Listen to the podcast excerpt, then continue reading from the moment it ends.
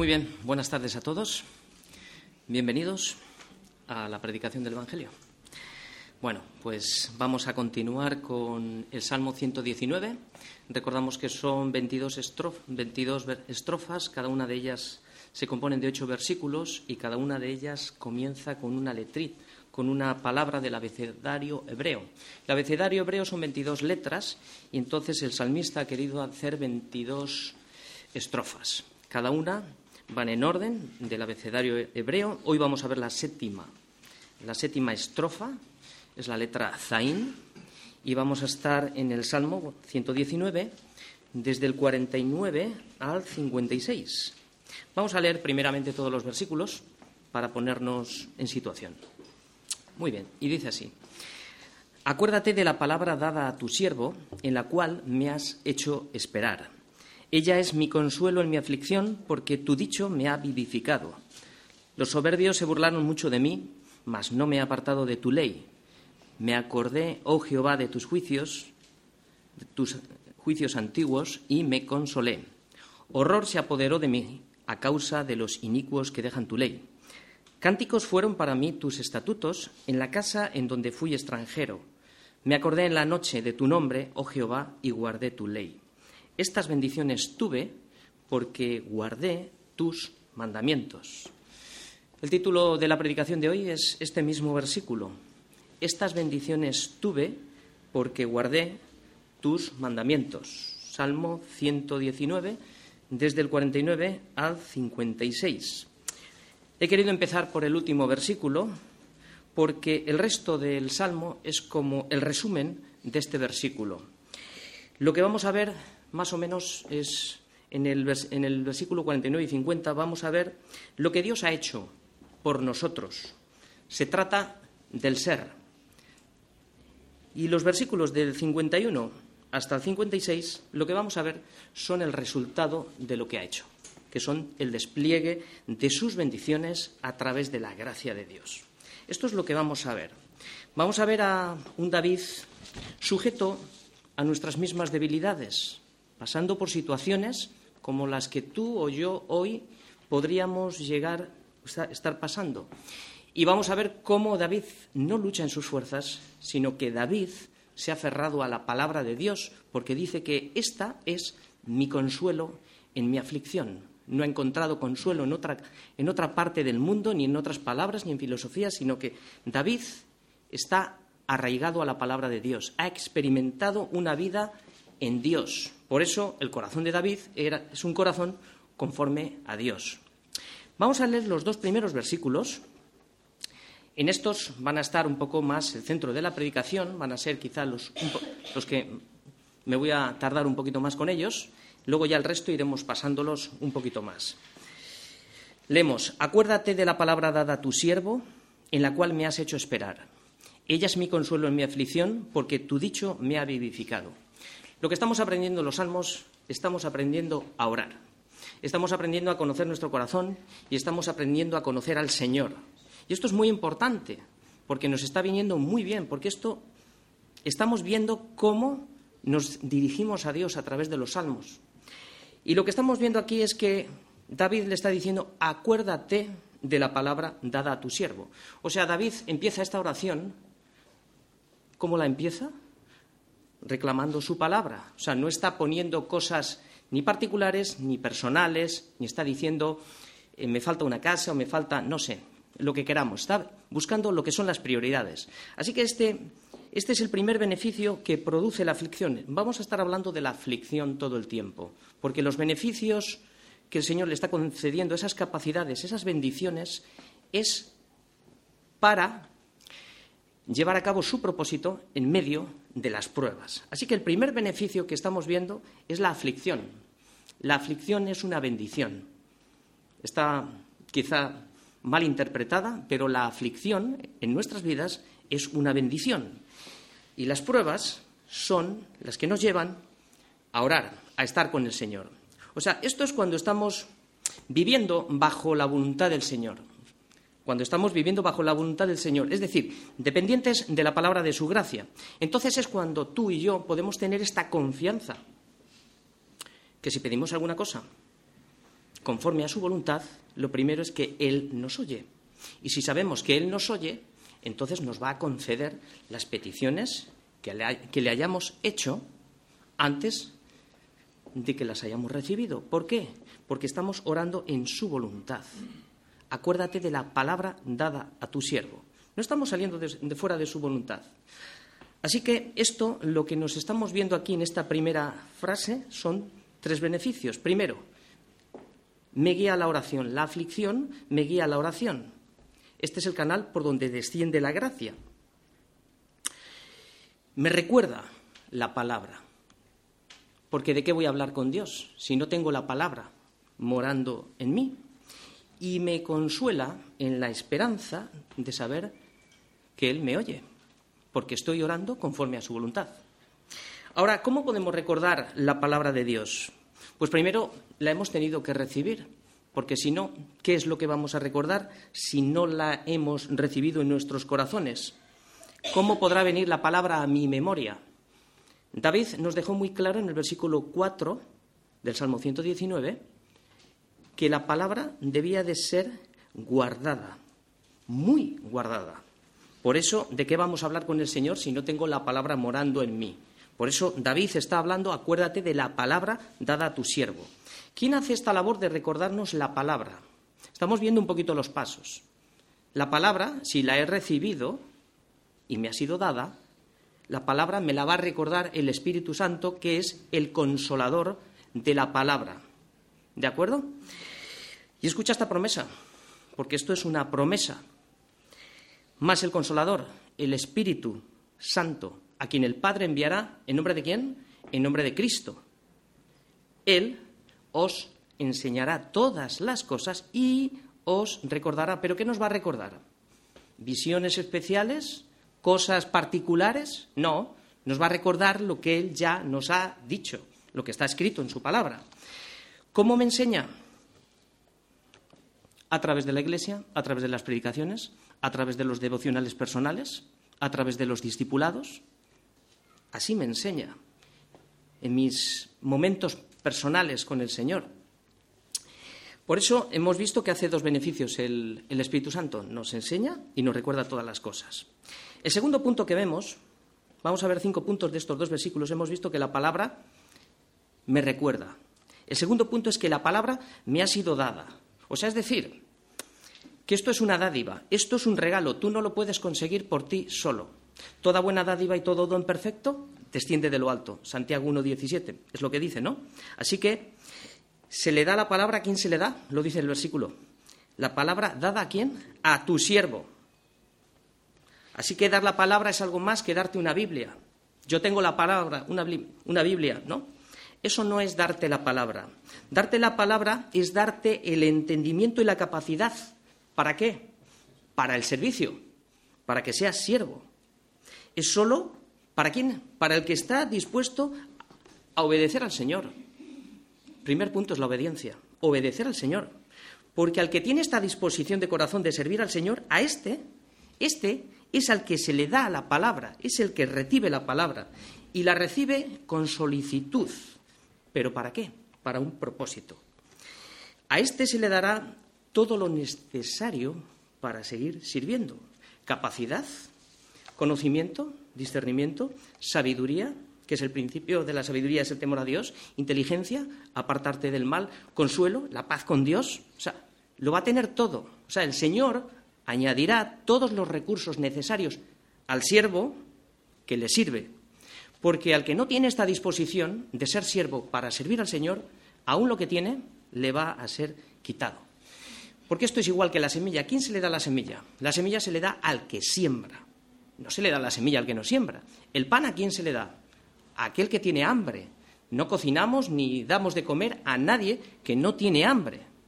Esto es exactamente igual. Por eso la palabra, la palabra que es dada al siervo es un regalo, te es dada. Ni se compra, ni se vende, ni se consigue por méritos propios. ¿Por qué? Porque no puede recibir el hombre nada que no le haya, que no le haya sido dado del cielo. Del cielo. Esto lo dijo Juan el Bautista, Juan 3:27. Nada, absolutamente nada.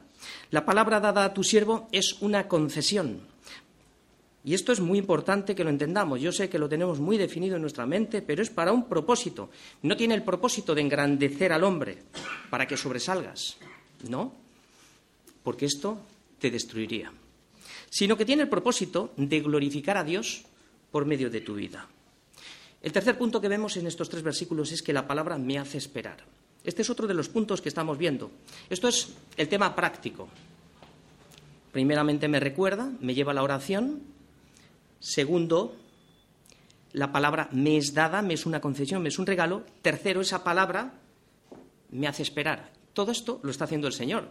O sea, primero me es dada, luego me, me hace esperar y yo no estoy haciendo nada. O sea, todo nos es absolutamente dado.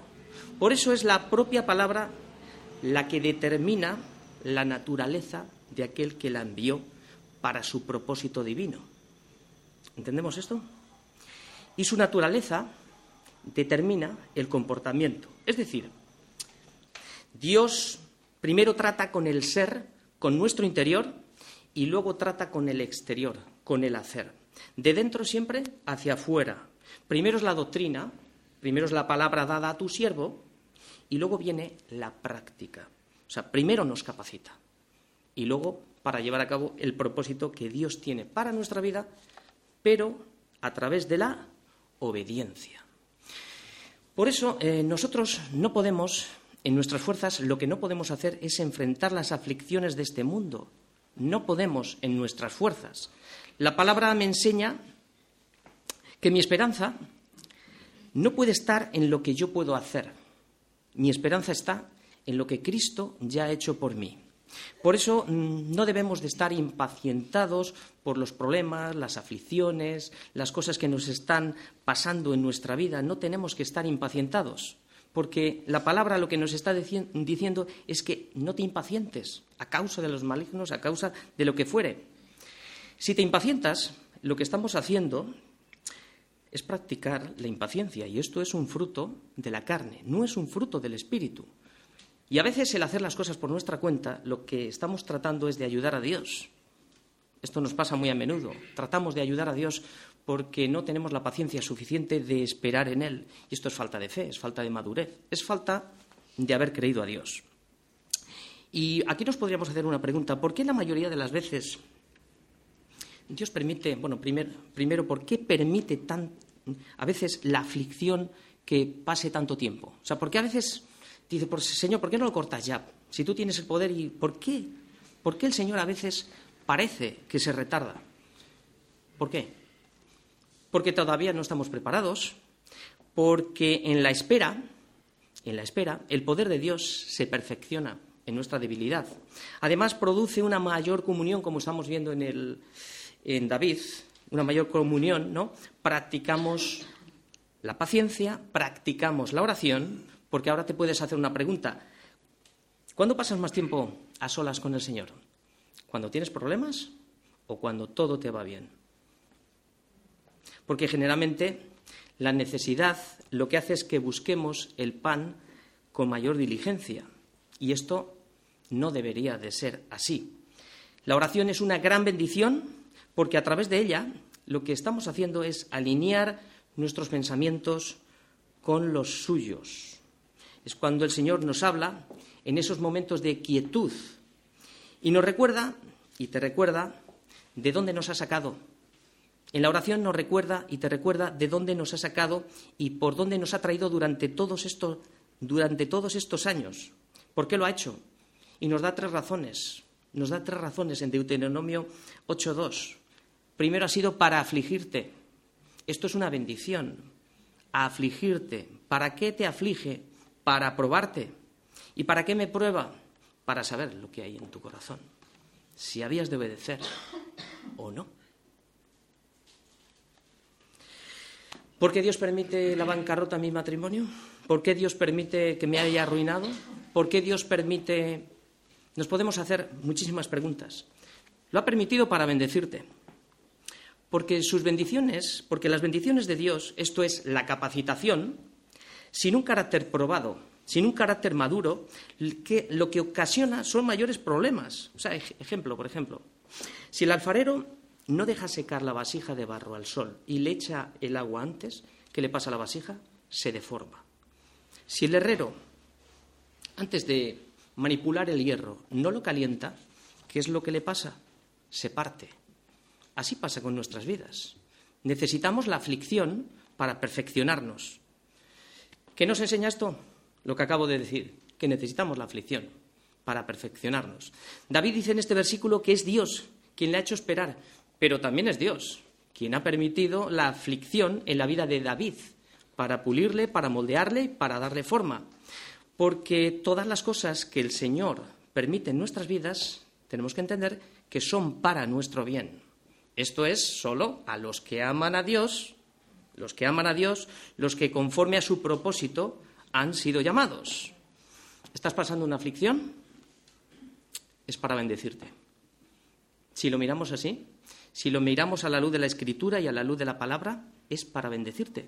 Por eso tenemos que tener bien puestos los ojos en lo que el Señor nos pueda estar hablando en una situación determinada en nuestra vida. El Señor lo permite para pulirte, para moldearte. Por eso David ha puesto toda su confianza en la palabra de Dios. Por eso hace esta fuerte declaración del versículo 50. La palabra es mi consuelo en mi aflicción. Esta es mi consuelo en mi aflicción. En algunas versiones dice esta. Aquí dice ella es mi. Me gusta más la palabra esta porque es como mucho más cercano. David lo que está diciendo, este es mi consuelo en mi aflicción, esta palabra. Señala a la palabra, que es mi consuelo. Esto indica que David tiene una relación muy personal con la palabra del Señor, que es lo mismo tener una relación personal con el Señor de la palabra. ¿Es la palabra mi consuelo en mi aflicción o cuando tengo problemas, dónde acudo? ¿Dónde voy? Hago las cosas ya por mi cuenta, parece que el Señor no existe, parece que ahí es donde vemos nuestra fe, ahí es donde vemos en quién hemos confiado. Porque el mundo tiene su consuelo, ¿Cuál es el consuelo del mundo? Tenemos una gran oferta. Mira, tenemos consejeros psicólogos que estos lo que hacen es que nos asuelven de toda culpa. Tenemos médicos que anestesian el dolor, tenemos agentes de seguros pues que nos quitan todas nuestras preocupaciones. Nos aseguran la vida, nos aseguran el coche, seguros para todas las cosas. Pero hay una cosa que es seguro, y es seguro que vas a morir. Incluso la muerte también en este mundo. Eh, tenemos a los mortuorios que lo que hacen es embellecerla para que no pienses. Este es el, este es el punto. El consuelo del mundo es que no pienses. Y para no pensar, el borracho lo que hace es buscar el alcohol porque ahí haya su consuelo. El drogadicto busca la droga. El lastivo busca, ya sabemos lo que busca, la pornografía. El avaro, su consuelo está en las riquezas. Y el mundo consuela añadiendo entretenimiento a entretenimiento, diversión a diversión, para que no pienses. Come, bebe, que son dos días. Esto es para que no pienses. La palabra diversión, la raíz que tiene es que no pienses. La palabra diversión, la raíz de su significado es que no pienses, que pases de una fiesta a otra y lo que pasa por el camino se barre rápidamente para que no veamos nada. Pero ¿cuál es el consuelo del cristiano? ¿Cuál es el consuelo del creyente? ¿En quién podemos confiar? En la palabra de su gracia. Escucha, escucha esta firme declaración que ya la sabemos, pero es importante em, meditar en ella. Le dijo Jesús a sus discípulos en Juan 16:33, al final de, de su predicación, estas cosas os he hablado, estas cosas os he hablado, la palabra, para que en mí tengáis paz. En el mundo tendréis aflicción, pero confiad, yo he vencido al mundo. Aquí está el consuelo, pero confiad, yo he vencido el mundo. Este es el consuelo del cristiano. Y algunos dirán, ¿dónde está el consuelo en los que mueren a causa del Evangelio? Pues vuélvete a la palabra para hallar consuelo. Vuélvete a Isaías 57.1 para que te maravilles del consuelo de la palabra. Dice así, perece el justo y no hay quien piense en ello, y los piadosos mueren, y fíjate lo que dice ahora, y no hay quien entienda que delante de la aflicción es quitado el justo. Entrará en paz, descansará de sus lechos todos los que andan delante de Dios. Es decir, que Dios en la muerte, nos libra de la aflicción. Nos introduce directamente en el descanso. O sea que hay consuelo. Y el quinto punto que vemos de estos dos versículos, y aquí terminamos, es que la palabra me, me, da vida. ¿Por qué? Porque tu dicho me ha vivificado. Es lo que está diciendo aquí David.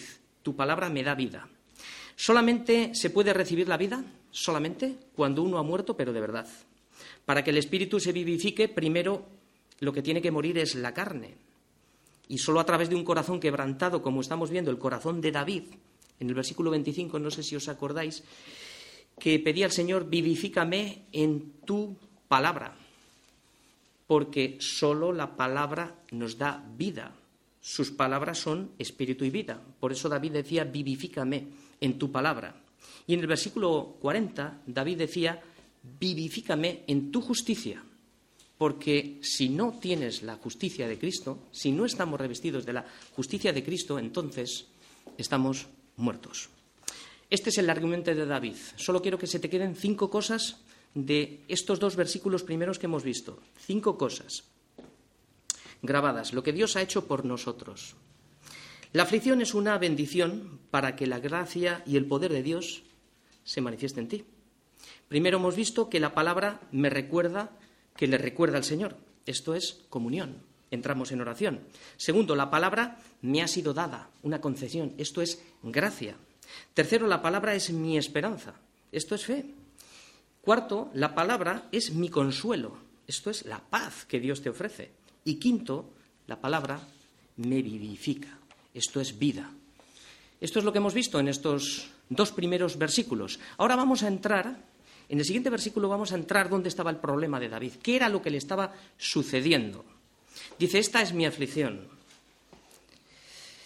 Versículo 51.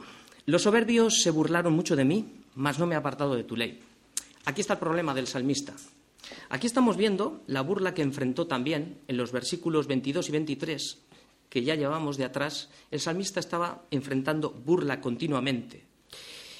Probablemente lo que estaba reclamando eh, David probablemente sería aquella promesa que el Señor le había hecho de hacerle rey. Digo probablemente, y suponiendo que fuera esa promesa, lo que, lo que vemos en la vida de David es que después de que eh, Samuel le ungió como, como le había ungido para ser rey, pero todavía estaba reinando Saúl. Hasta que Saúl murió, David tuvo que soportar durante todo ese tiempo persecuciones constante y continuamente durante muchos años, hasta que la promesa se cumpliera. Después de haber muerto eh, David, se levantó un general de, de Saúl, el general Abner, y este levantó a su vez al hijo de Saúl, que se llamaba Isboset y estuvo gobernando durante dos años más. O sea, parecía que la promesa que el Señor le había hecho a David parece como si no fuera a llegar nunca. Esto probablemente podría ser lo que el salmista podría estar, podría estar pasando. Burla, persecución, etcétera, etcétera. ¿De dónde viene la burla? La burla viene de la soberbia, como estamos viendo, porque la soberbia lo único que produce es burla. Hemos visto ya en varias ocasiones, ya comentó el pastor el domingo pasado, de quién se burlan los soberbios. Pues primeramente se burlan, aunque se burlen de nosotros, primeramente se están burlando del Señor, porque dice que, cualquier cosa que hagan a estos mis hermanos pequeños, cualquier cosa que les hagan, a mí me lo estáis haciendo, sea bueno o sea malo. Así que la primera burla, la burla primeramente es para el Señor. Pero el Señor, al fin de todas las cosas, el que mora en los cielos, se reirá de ellos. Muy bien, lo que estamos viendo aquí en este versículo es la aflicción y el sufrimiento. Existe, sí, pero también existe la otra cara de la moneda, el consuelo en la palabra que nos ha sido dada. ¿Cómo podría mostrar mejor el Señor el consuelo a sus hijos si no es a través de la aflicción y de las pruebas? No hay otra forma. De la misma manera que para poder mostrar la gloria de las estrellas en la noche. En la noche la podemos ver de no, o sea, podemos verlo de noche, de día no lo podemos ver. Porque el poder se exhibe mejor en las debilidades. ¿De acuerdo? ¿Quién pecó? Dijo Jesús, le dijeron a Jesús, ¿quién pecó? ¿Este o sus padres para que naciera ciego? Y Jesús dijo, no es que pecó este, ni pecó sus padres, sino para que las obras de Dios se manifiesten en él. Por eso es necesario las pruebas, es necesario la aflicción, es como Dios muestra su amor para con nosotros, a través de nuestras debilidades. Así quiso el Señor también expresar por medio de la aflicción y del sufrimiento de su Hijo, así lo quiso hacer, a través de la aflicción, de beber la copa de la ira, de mostrar, para mostrar el sacrificio perfecto y santo y agradable en la cruz. Así lo mostró, desplegó toda la grandeza y todo el poder de la gloria de Dios, exhibiendo a su Hijo públicamente, poniéndolo en nuestro lugar para pagar el precio del rescate. Esto es lo que ha traído consuelo a nuestra vida. Por eso podemos decir que Cristo es mi consuelo en mi aflicción, porque Él venció a la muerte. Lo que vamos a ver ahora, después de este versículo, lo que vamos a ver son las bendiciones, esas bendiciones, esas capacidades que Dios le ha dado a David.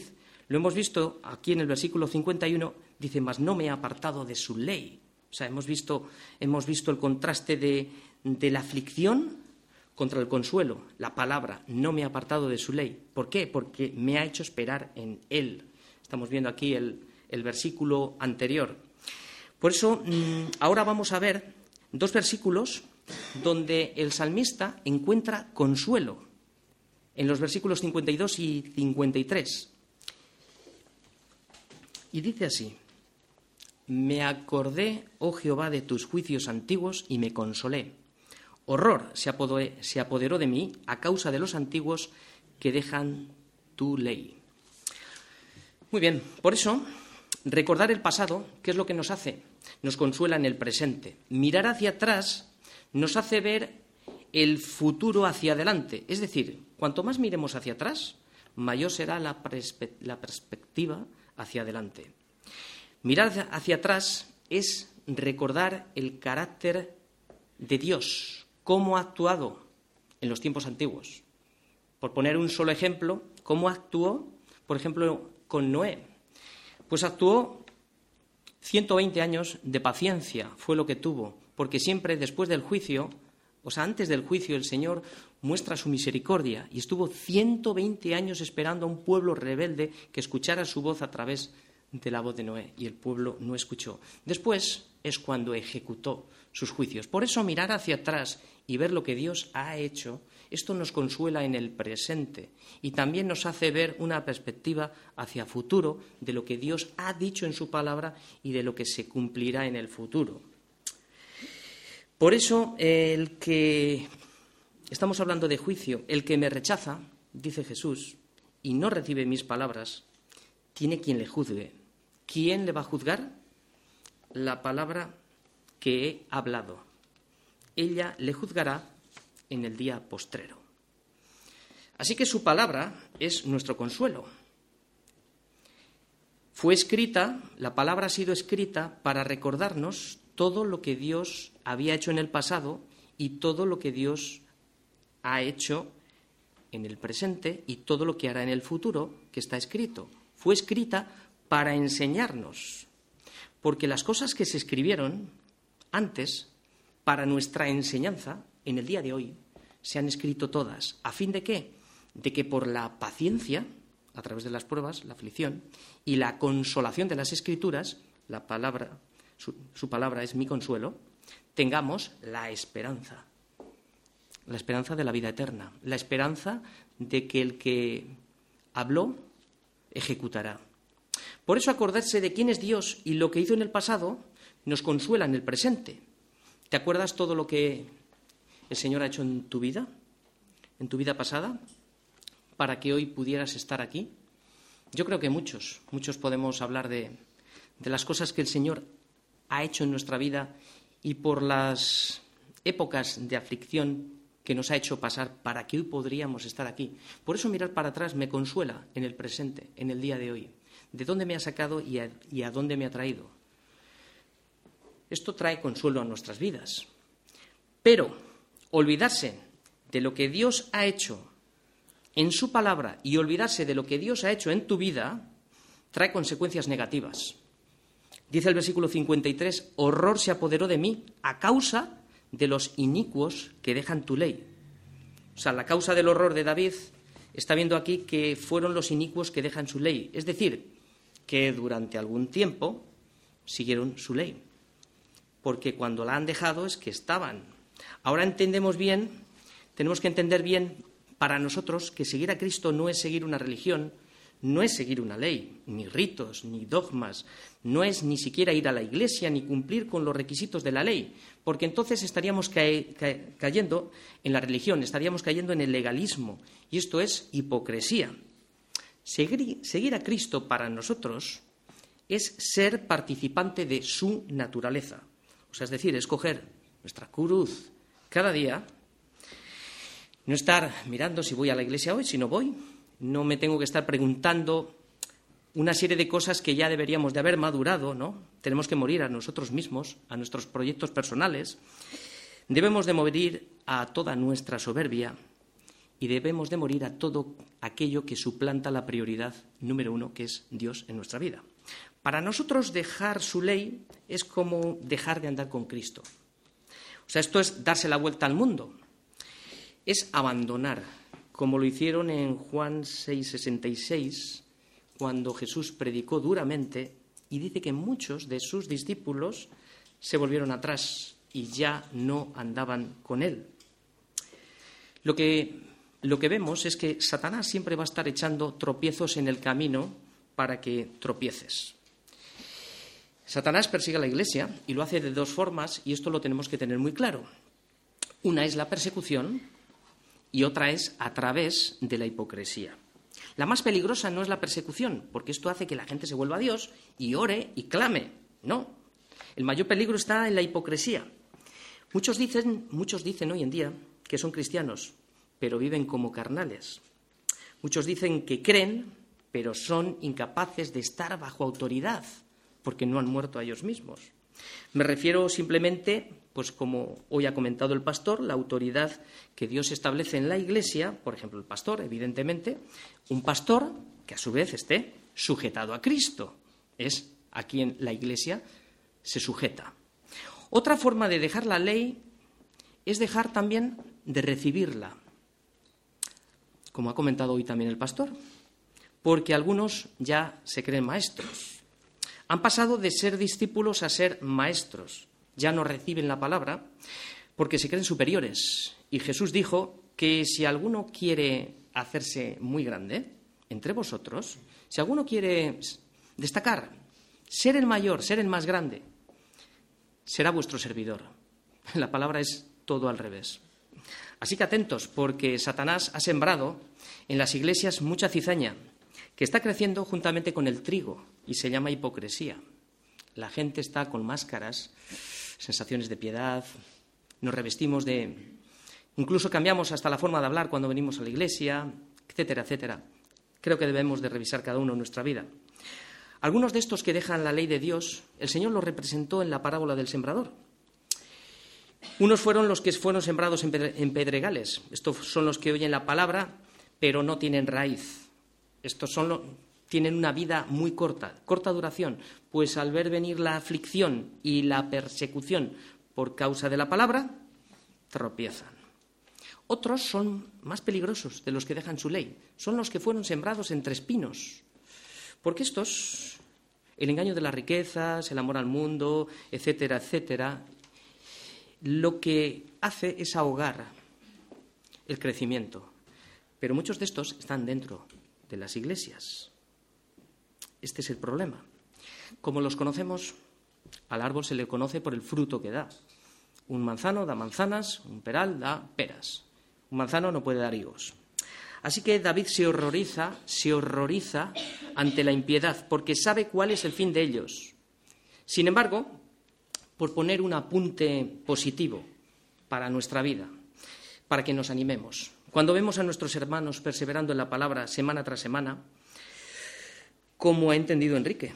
Me acuerdo Enrique porque siempre lo comenta. No, dice que la cuestión es perseverar hasta el final. Y cada vez que viene a una reunión de oración dice, lo importante es perseverar, aquí estoy. O creo que es el sentir de la mayoría de nosotros, ¿verdad? Pues esto nos consuela, nos consuela, nos anima a ver cada semana a nuestros hermanos caminando hacia adelante, nos consuela también ver al pastor cómo sigue trabajando a pesar de las dificultades, porque son muchas las dificultades para, para pastorear. Por tanto, lo que aprendemos de aquí es que es mejor que te pase lo que te pase a David. Es mejor que se apodere de ti, que se apodere de ti el horror y que tiembles ante la palabra a que abandones y dejes la ley. Muy bien, nos quedan tres versículos más. En estos dos siguientes versículos también David encontró el consuelo, en los versículos 54 y 55. Dice que cánticos fueron para mí tus estatutos en la casa en donde fui extranjero. Me acordé en la noche de tu nombre, oh Jehová, y guardé tu ley. Muy bien, lo que vemos aquí es que el contenido del cántico es más importante que la melodía. Cantar la palabra en momentos de aflicción motiva el corazón, alegra el corazón, de la misma manera que una planta, cuando está medio seca, le echas agua y la riegas y ves cómo la va, reviviendo, ¿no? Se alegra la planta. Pues cantar su palabra en medio de la aflicción y en la noche es acordarse de su nombre, porque la palabra da testimonio de su nombre. Y aquí es lo que dijo Jesús, escudriñad las escrituras, porque ellas son las que dan testimonio de mí. Por eso cuando escudriñamos las escrituras, las escrituras nos dan testimonio de Cristo, de lo que Cristo hizo en nosotros. Y esto es consuelo para nuestra vida. Por eso cantar su palabra hace que me acuerde del Señor. Cantar su palabra tiene tres bendiciones. La primera bendición es que la palabra es una forma de orar a Dios. Fíjate, no vayáis, en Hechos 16-25 recuerdo, eh, Pedro y Silas habían sido metidos en la cárcel de dentro después de haberlos apaleado, y etcétera. Si queréis ver la predicación está en internet. Nos predicó el pastor. Pero a medianoche dice que Pablo y Silas estaban no estaban durmiendo, sino que se acordaron de qué? Del nombre del Señor. Dice, y orando Pablo y Silas cantaban himnos a Dios. Repito, y orando Pablo y Silas cantaban himnos a Dios. O sea, no está diciendo, y orando después cantaron himnos al Señor. No dice eso, ¿verdad? O sea, ¿qué estamos viendo aquí? Que cantar himnos al Señor es una forma de orar. Es lo que estamos viendo aquí. Por eso hacemos este énfasis que, que en la alabanza, cuando cantas, lo hagas con entendimiento, porque estamos orando al Señor. Es algo importante. Segundo beneficio, que cuando cantas la palabra te la recuerdas a ti mismo. La palabra es vida, por eso necesitamos vivir esa vida dentro de nosotros. Es decir, te estás dando, te estás trayendo a la memoria la palabra que ha sido dada. Y esta palabra, la que dice el salmista, es la que me da consuelo. Y el tercer beneficio es que los hebreos usaban mucho, muchos de los salmos para memorizarlos. Cantar era una forma de memorizar las escrituras. Por ejemplo, si a los niños pequeños que le has enseñado una canción de pequeños ¿no? Tú le tarareas la música y automáticamente le viene la letra. Pues esto también nos pasa a nosotros. Escuchamos la canción y nos viene la letra. Es una manera de, de memorizar. Bueno, David lo que estamos viendo aquí es que trajo consuelo a su vida acordándose de su nombre en la noche cuando todos dormían. Sabiendo que vivía como extranjero, en tierra ajena. ¿Por qué? Porque esperaba una ciudadanía mejor, que tiene fundamentos y el arquitecto de esta ciudad y constructor es Dios. Por eso David halló consuelo. ¿Por qué? Aquí está el punto. Porque guardó su ley, porque obedeció a su palabra. Y termino. Estas bendiciones tuve porque guardé tus mandamientos. Este versículo termina, parece que está la bendición y luego está la obediencia, pero no. Está diciendo que debido a la obediencia tuve estas bendiciones. Siempre lo hemos dicho en nuestra iglesia, que la obediencia produce bendición. Por eso todas las aflicciones que el Señor eh, permite en nuestras vidas son diseñadas para hacernos confiar en Dios, para que, porque nosotros, en nosotros mismos no podemos, no podemos sostenernos. El Señor permite la bancarrota en tu vida, permite las cosas que te están pasando o que nos han pasado. Dios lo permite todo, todo para un propósito, para que volvamos la vista al Señor, al que nos sostiene, y no para que pensemos que nosotros podemos solucionar los problemas por nuestra cuenta. Hemos visto cómo la aflicción hace que clames a Dios y que te aferres a la palabra de su gracia. Porque esto es importante que lo entendamos. Es necesario que a través de muchas tribulaciones entremos en el reino de Dios. Y termino recordándote las bendiciones que hemos visto en este salmo. La bendición de recordar su palabra, que esto es orar, la oración, cómo tenemos que hacerla en base a su palabra, la bendición del regalo, que es la capacidad dada por Dios, ¿no? Nos ha dado su palabra, la bendición que nos ha hecho esperar en él, la bendición del consuelo, que es su palabra, la bendición de la vida, nos ha vivificado. Hemos visto la bendición en el versículo 51 de soportar las pruebas y no abandonar.